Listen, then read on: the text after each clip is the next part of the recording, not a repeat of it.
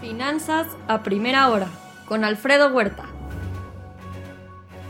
¿Qué tal? Muy buenos días. Son ya 103 millones el total de infectados en el mundo, la tasa de letalidad 2.2%. Ayer 592 mil nuevos casos a nivel global, de los cuales 172 mil fueron en Estados Unidos. Inversionistas muestran incertidumbre ante un aumento en contagios que lleva a países a incrementar sus restricciones, Portugal, Francia, Alemania entre ellos. Es probable que la Autoridad Europea de Medicamentos autorice la vacuna de AstraZeneca. Alemania, sin embargo, dijo que no utilizará esta vacuna para personas mayores a 65 años. También afecta al mercado la fuerte especulación de empresas como GameStop, que tras caer 44% ayer, hoy en la preapertura aumenta el 101%, y es que Robinhood restablecerá la negociación de la acción que frenó ayer jueves. En ese sentido, también Robinhood recaudó mil millones de dólares. Las criptomonedas también hoy aumentan, el caso del Bitcoin cerca del 15%. Algunos eh, crecimientos económicos al cuarto trimestre en, en, países de Europa como Francia, España y Alemania resultaron ligeramente mejor a lo esperado. Demócratas cierran filas con Joe Biden para avanzar en la aprobación del paquete de estímulos por 1.9 billones de dólares que deberá estimarse un máximo en un par de semanas.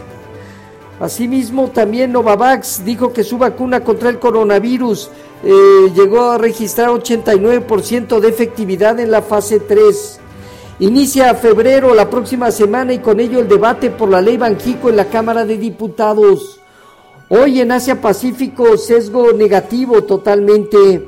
En Europa también dominan movimientos de baja hasta cerca del 1% en algunos de, los eh, mercados como el IBEX de España, el Financial Times de Londres, entre otros. Reportó BBV allá su matriz con una caída del 63% en su, de su beneficio. Pagará 6 centavos de euro por acción como dividendo y una vez que venda su filial de Estados Unidos eh, recompraría el 10% de las acciones. En divisas hoy, un índice dólar que presenta una alza marginal. El euro con marginal alza en 1.214, la libra estable y es el yen el que hoy se deprecia cerca de medio punto porcentual. En materias primas, el petróleo avanza cerca del 0.4%. El, el WTI está alrededor del 52.4 dólares, mientras que en metales el oro en 1867 dólares avanza cerca del 1.4%, la plata 6% arriba hasta el momento y el cobre con marginal baja.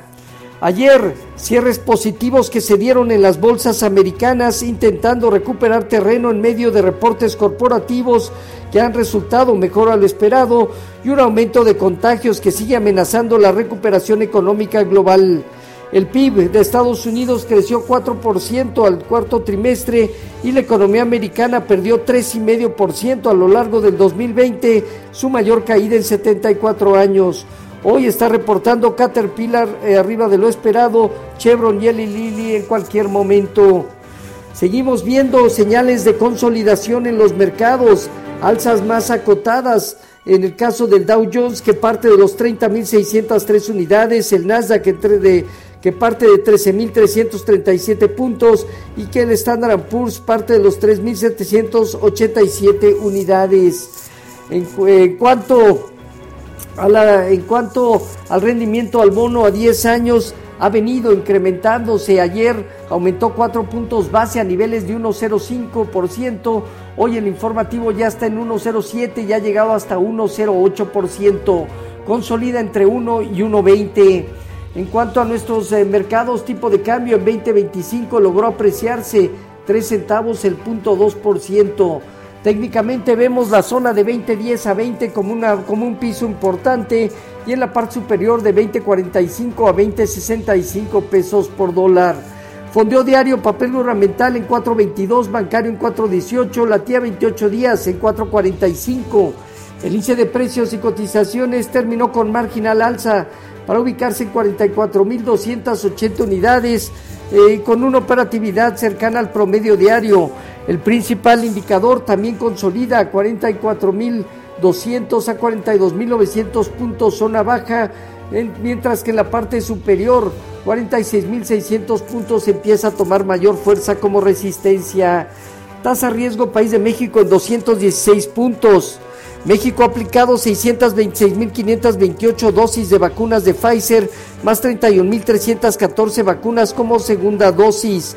Ha aplicado el 85% de la vacuna disponible, pero muy escaso respecto al porcentaje de la, del PIB eh, de, la población nacional.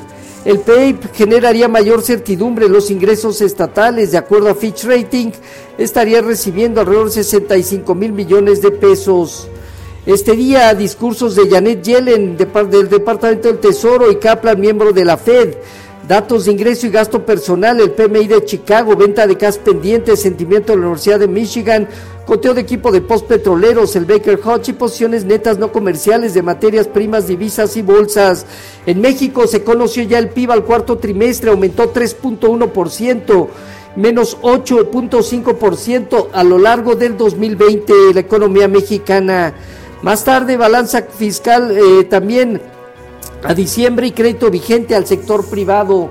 Los eh, futuros se mantienen en terreno negativo alrededor del 0.5 hasta el 1%, Dow Jones, Standard Poor's y Nasdaq, tipo de cambio cerca de 20-20 a la venta, marginal apreciación del 0.2%.